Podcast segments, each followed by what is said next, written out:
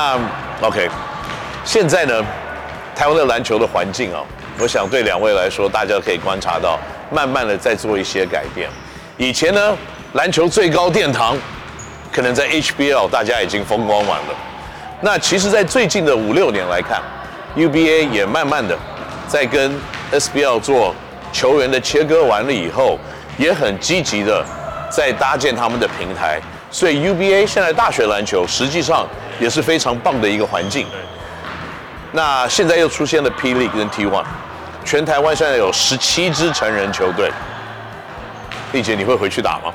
呃，我现在是没有这个考量了。呃，你难道没有想到当一个球员？你现在才二十五岁，二十五岁，对。你难道没有想到，就说我才二十五岁，我可以去往这个环境试试看？然后，也许我也可以有自己的一片天吗？呃，当然，我那时候其实真的有心动到到这么多的球队，而且我当时还没有决定来锦和的时候，我觉得说，哎，这个篮球市场怎么跟我当初毕业的时候不太一样，只有 SBL 而已。是。那现在，但是因为自己在思考之后，还是觉得说基层的培育后代，其实是我最想要做的事情。是，很棒。因为呢，如果你真的有兴趣的话。我可以建议你一个地方，那那个地方已经有你两个锦和的教练前辈了。你有没有被怡辉教练带过？有，啊，有怡辉教练带过。你有没有被星汉教练带过？有，有，有。那你有被力杰教练带过吗？有吗？所以你觉得力杰教练接下去呢？什么球队？嗯，新武工程师。OK，很棒的答案，很棒的答案。那还有啊，你也知道阿丁教练在我们这边当顾问，所以。记得只有一个选择，OK，没问题。那说你呢？高中结束了以后，你有没有什么理想的大学，你会想去尝试的？然后呢，也许在大学过后，你会朝职业篮球走吗？呃，当然，因为这次到八强了，所以大学还会想要继续打球，这样，所以有很多大学就是都想要去尝试看看。然后至于职业篮球的话，我相信这应该对学生球员来说都是一个梦想啊。所以有机会的话，当然想要尝试看看这样。是，可不可以给我们三个你心目中的大学学校你想去参加的学校呢？三个吗？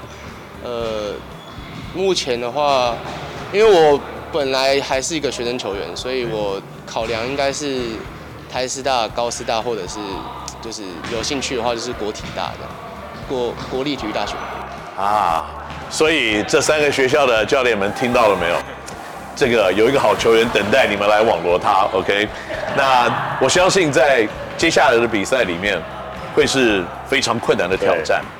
那所以呢，在这段期间里面，我知道很多球队都有阶段性的训练，就说针对着现在接下来八强的比赛了，教练有没有什么锦囊妙计或特别的训练吗？呃，我想我们最大的问题还是在我们选手们的失误的频率，还有攻守转换还不够快速。嗯哼。那我们在这方面，我们其实是一直在做提升的动作，让球员们的心态也慢慢的变稳定，然后经验也变得好。基本上，我们其实是可以跟八强的球队去做稍微抗衡的。是，所以如果你真的在这种训练的方式，你自己安排的训练方式，开始让失误率开始降低的话，麻烦你打电话。给星汉教练，开玩笑的，开玩笑的。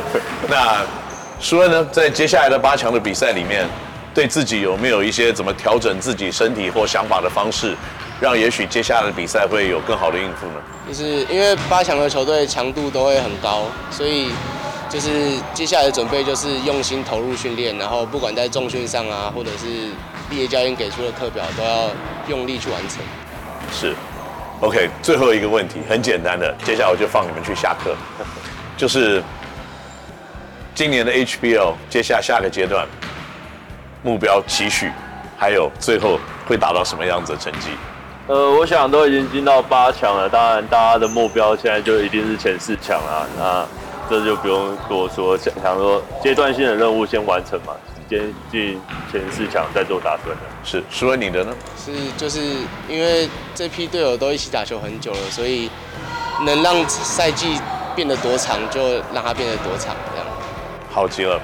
所以呢，在现在的篮球里面啊，告诉我们很多新的故事，就是当你有一个梦想，有一个目标，然后你努力去争取的话呢，当有一天 Cinderella Story 也可能降临在你家。锦和高中就是今年最好的例子，也希望今年有 HBL 更好的一个成绩。谢谢 Ken 哥。OK，好，这个 Ken 引导星球，我们下个礼拜再见了，拜拜。